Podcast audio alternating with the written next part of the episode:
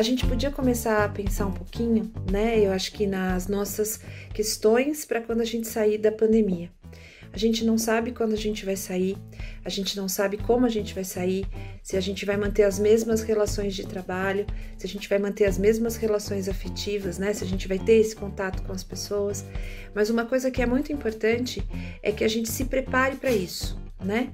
Uh, muito do que a gente vai sair vai ser aquilo que a gente construiu nesse momento, nesse momento em que a gente está vivendo a própria pandemia.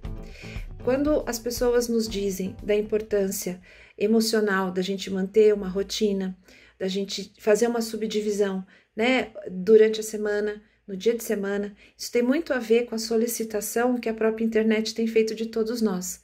Então, acho que é meio senso comum, principalmente entre professores e profissionais da saúde, a gente escutar: nossa, estou trabalhando muito mais, né? Agora tudo está diferente. Uh, evidentemente, a gente está trabalhando, está trabalhando muito, e muitas das vezes essa sensação que a gente está tendo de sobrecarga, ela vem em detrimento de coisas novas que a gente está tendo que aprender. Então, talvez esse seja um lado bom, né? Ou pelo menos uma das coisas importantes para a gente olhar. Que habilidades, que novas situações nós estamos cognitivamente aprendendo, afetivamente aprendendo, para que a gente consiga estar tá junto nesse momento, né? junto com os nossos alunos, junto com os nossos familiares. Então, a rotina é um espaço importante para ser mantido para quando a gente sair da pandemia.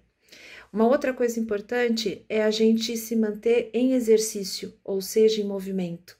Né? Uh, nós não precisamos sair como vários dos esquetes que a gente tem recebido, todo mundo obeso, ou todo mundo descabelado, ou todo mundo um, sem conseguir né, mais se movimentar.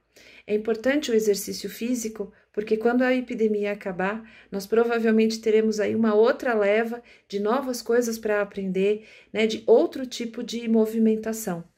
Outra coisa muito importante é a gente cuidar da nossa saúde mental. Né? A saúde mental, ela parte do nosso bem-estar. Então, como é que eu estou me sentindo? Evidentemente, eu escuto de muita gente assim: não, mas como é que eu posso ter saúde mental nessa situação? Sim, a gente pode né? Eu posso ler, eu posso assistir filme, eu posso conversar com as pessoas. Evidentemente, tudo está mediado aqui pela telinha, né? Tudo está mediado nessa relação que pouco traz para a gente contato físico. Então, é muito importante que a gente desenvolva atividades que nos levem a uma recreação.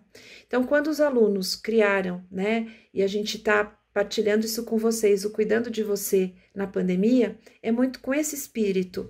É criar situações onde as pessoas possam ter uh, ou serem apresentadas atividades de saúde mental, a reflexões, a meditações, né, a exercícios de yoga, a situações de passatempo, né, que são importantes para a gente se manter. Eu nunca passei por uma pandemia, né, eu nunca passei por uma situação de, de exclusão social. Mas muitas vezes eu escutava minha avó contando de como que tinha sido na guerra e como tinha sido o pós-guerra. No pós-guerra, ela dizia: a gente volta a encontrar as pessoas, a gente tem que se reestruturar, né, para uma sociedade nova. Então, ela fugiu na guerra de 32 para a Vila Clementino, era super longe. E quando ela volta para o centro, ela morava na aclimação, ela teve que passar por esse processo.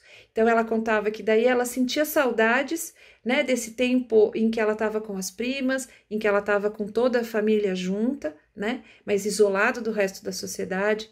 Ela falava do quanto era importante ter voltado para a escola, né, ter voltado para as atividades dela do, do dia a dia, da, das compras, né, da igreja, que para ela era um fator extremamente importante. Então, acho que uma coisa para a gente pensar, nós já passamos por tantas fases nessas nove semanas, né? Acho que a gente já ficou entusiasmado, a gente já ficou com raiva, a gente já ficou triste, a gente já ficou desesperado e tá muito difícil aceitar. Mas é importante que a gente consiga criar esse desenvolver essa aceitação para que nós consigamos sair melhor daqui. Uma boa situação para todo mundo, né? Uma boa estada quando a gente voltar.